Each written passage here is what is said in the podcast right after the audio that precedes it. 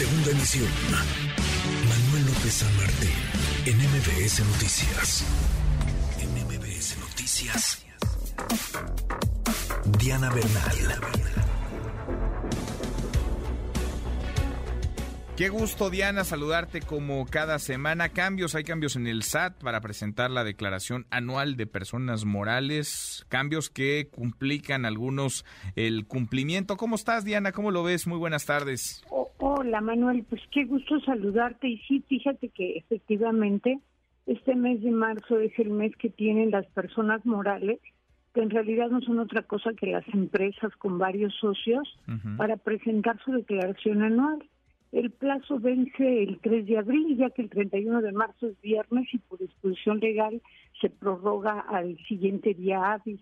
Pero lo cierto es que los asesores fiscales, los contadores, las contadoras, constituidos en organizaciones tan importantes como el Instituto Mexicano de Contadores Públicos, que tiene más de 100 años de existencia, y tiene más de 60 colegios, o la Asociación Mexicana de Contadores Públicos, denuncian que el aplicativo para declarar en la página del SAT es sumamente complejo y que presenta muchísimos fallos. Eh, son múltiples las quejas del gremio en las redes sociales. Y voy a platicar un poquito qué es lo que está pasando, pues que como los propios contadores denuncian, el SAT cambió el formato. Antes, en otras épocas, pues podías declarar por vía manual, digamos, pero ahora la única forma que tienes de declarar desde hace varios años es en línea y ahora el aplicativo es nuevo y tiene el requerimiento de información que antes nunca había pedido y que está poniendo pues a tener que elaborar esta información, como por ejemplo piden un comparativo entre toda tu situación contable del año que estás declarando y el año anterior, el año 2021. También piden un estado financiero, un documento contable de todo el flujo de efectivo que recibió la empresa. Imagínate, pues en las empresas durante un año, pues es evidente que hay pagos por transferencias o hay pagos por capitalización de adeudos o hay pagos aplazados o diferidos. Entonces están pidiendo de los que se pagaron en efectivo, de los flujos en efectivo, todo un informe de cuáles fueron, en qué fecha.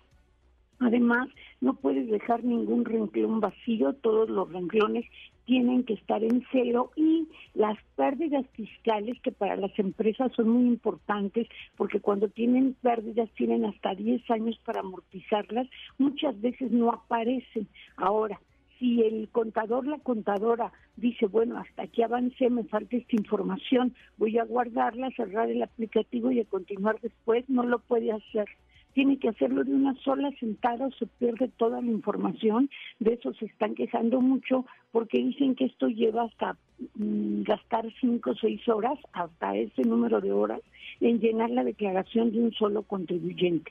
Y pues la verdad están pidiendo una prórroga pues por toda esta nueva información y por toda esta complejidad y fallas que presenta el aplicativo Manuel y me pareció muy importante pues comentarlo contigo, con tu numeroso auditorio, pues para que todos los que estén involucrados en estos problemas, pues sepan lo que está pasando. Pues sí, porque hay broncas, está dificultándose la presentación y vaya, no son pocos los casos, no son pocos los colegios, las asociaciones de contadores que han denunciado esto, así que vale la pena ponerlo en perspectiva y echarle una mano, ¿no? A la gente que quiere cumplir, Diana, y que al final se le van poniendo piedras en el en el camino lo más triste, Manuel, que la verdad ya de por sí es doloroso el pago de impuestos no creo que nadie tenga vocación para hacerlo, pero hay que hacerlo, pero debería haber más facilidades y también de eso se están quejando los contribuyentes, que el gobierno había prometido que iba a haber más facilidades. Esperemos que sea una etapa transitoria, que el SAT arregle el aplicativo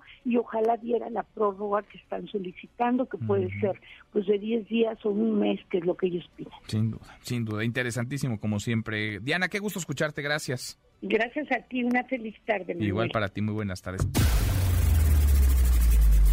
Redes sociales para que siga en contacto: Twitter, Facebook y TikTok. M. López San Martín.